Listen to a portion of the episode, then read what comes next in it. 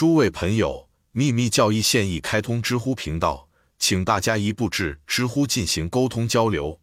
因为尽管每个原子的根是单独的，每个形式的根是共同的，这是第七条法则，也是唯一的现实。然而，它所表现出的非凡而短暂的显现，并不比我们感官的一种转瞬即逝的错觉更好。为了更清楚定义，见附录神、单子和原子，以及 Theophania 提奥法尼亚、菩萨和转世等等。在它的绝对性中，它的两个方面关于婆罗门和穆拉普拉克里地下的唯一原则是无性的、无条件的、先天的和永恒的。它的周期性 m a n v a n t r i c 放射能粒子流或原始辐射也是一雌雄同体，并十分有限。当射线依次发散时，它的所有辐射也都是雌雄同体的，在其较低的层面变成阴阳原则。普拉亚之后，无论是大普拉亚还是小普拉亚，小普拉亚让世界保持现状。第一个唤醒活跃生命的是可塑的阿卡父母，以太的精神和灵魂。或圆形表面的平面，在宇宙活动之前，太空被称为母亲，并且父母是在觉醒的第一阶段。见评论第二节，在卡巴拉中，它也是父母子，但是在东方教义中，这些是显化宇宙的第七条原则，或者说是它的 Atma Buddhi Manas 精神、灵魂、智慧三位一体分离，并被划分为七个宇宙和七个人类原则。在基督教神秘主义的来自西方的卡巴拉中，它是三连体或三位一体，和他们的神秘学者 Jehovah 雌性同体的耶和华 Jehovah 耶和华阳性面相，耶和华阴性面相。这就是密宗和基督教三位一体之间的全部区别。神秘主义者和哲学家，东方和西方的泛神论者，合成他们先生的前三位一体于纯粹完美的抽象概念中。普遍接受将其拟人化。Hiranyagarbha 金胎藏，Hari 是吠陀，古鲁格兰特萨西部和南亚许多其他神圣文献中最高绝对的名字。在离句吠陀的普鲁沙苏克坦赞美最高宇宙存在中，哈里是上帝每天主每真主的第一个，也是最重要的名字。最高存在的另一个名字是 Narayana，仅次于哈里和 Purasha 和 Sankara 商杰罗。体现至高无上精神的心灵精神的三个位格由 Prithivi 大地世界在他的第一个化身中迎接毗湿奴，是形成、保存和毁灭的纯粹型而上学的抽象品质，是那不与所造之物一同泯灭或 Achyuta 阿丘伊达毗湿奴的一个名字。三个神圣的化身 Late Hypostasis 发光的位格。然而，正统基督徒把他的个人创造的神话。分为三位一体的三个人，并且不承认更高的神奇。后者在神秘主义中是抽象的三角形，与正统完美的立方体在一起。具有创造的神或所有众神被东方哲学家视作 Bhrant Ida Rasanatah 人造的忧虑担心，由于错误的外表而被想象为一种物质形式的东西。并被解释为产生自以自我为中心的个人和人类灵魂的虚假的构想。第五原则之下，在 Vishnu Parna 的一个新译本中有个美妙的表达 Brom 整体上具有 Prakriti 自性本质上的一面，既有进化的一面，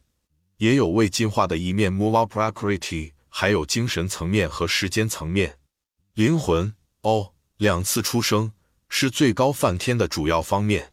下一个是双重层面，Prakriti 自性进化和未进化的，以及是最后一次，Chronos 在 Orphic 奥菲斯教神谱中作为天生的神或代理人出现，在宇宙重新觉醒的这一阶段，神上帝的象征用一个中心有根点的完美圆代表它，这个符号是普遍存在的，因此我们在卡巴拉也发现了它。然而。西方的卡巴拉现在在基督教神秘主义者掌握中，完全忽略了这一点。尽管这它清晰地显示在 Zohar 左哈尔中，这些教派最后开始表明这个标志作为 Pregenetic Cosmos 前宇宙的象征，称之为玫瑰和十字架的结合，神秘一代人的大奥秘，从其而来的名字“玫瑰十字会”玫瑰十字。然而，或许可以判断，从最重要的，就像最著名的罗西十字会的符号，有一个从来没有被理解过，即使是现代神秘主义者前修者，那就是鹈鹕撕开他的胸膛，为他的七个孩子罗西十字架兄弟的真正信仰和得自东方秘密教义的直接结果。Brahma 梵天中微子被称为 Kalahansa，意思是按西方的东方学专家的解释是永恒的天鹅或鹅。见第三诗节评论八，并且造物主 Brahm 也是。由此，一个重大错误引起了注意。Brahma 梵天 Neuter 中性的应该被称为 Hansavahana，他使用天鹅作为他的运输工具，而不是 Brahm 造物主。他是真正的 Kalahansa。虽然 Brahmanuter 中性的是 Hamsa 和 Ahamsa，这将在评论中解释。让我们理解这里不使用 Brahm 和 Parabrahman 这两个术语，因为它们属于我们的秘传命名，但仅仅因为它们更为西方的学生们所熟悉。两者都是我们的一三七个元音词的完美对应词，它们代表一是全部，而一全部在全部中。这就是秘密学说所依据的基本理解。在这里，我们不可能对他们的内在合理性进行任何辩护或证明。我也不能停下来说明他们实际上是如何被包含在每一个值得称道的思想或哲学体系中的，尽管他们经常以一种误导性的伪装出现。一旦读者对他们有了清晰的理解，意识到他们给生活中的每一个问题带来了光明，在他眼中，他们不需要进一步的理由。因为他们的真理在他看来如天上的太阳一样显而易见，因此我将本卷中所给出的诗节的主题问题转述给大家，在其中另外添加了一个框架，用几句话解释了其中的一般概念，以期使学生的任务更容易完成。